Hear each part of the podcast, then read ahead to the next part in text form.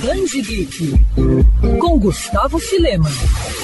Você sabe o que significa indie game? Bom, se você é gamer e acompanha notícias sobre o mundo dos jogos, com certeza já se deparou com esse termo ao lado de alguns dos seus títulos favoritos. Nos últimos anos, os lançamentos dessa categoria cresceram e muito. Bom, a expressão surgiu na década de 90 e é nada mais do que a forma abreviada para jogo independente. Geralmente o termo é atribuído a games que foram produzidos de modo autônomo, ou seja, sem o recebimento de apoio financeiro de uma empresa externa. Porém, há divergências entre a comunidade. Isso porque alguns jogadores e especialistas defendem que indie significa que o jogo em desenvolvimento é fruto da pura e restrita liberdade dos envolvidos.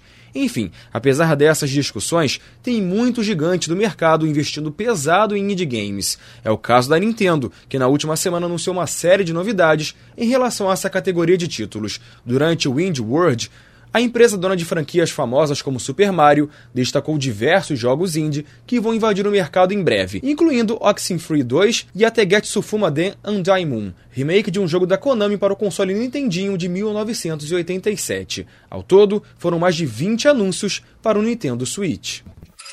Quer ouvir essa coluna novamente? É só procurar nas plataformas de streaming de áudio.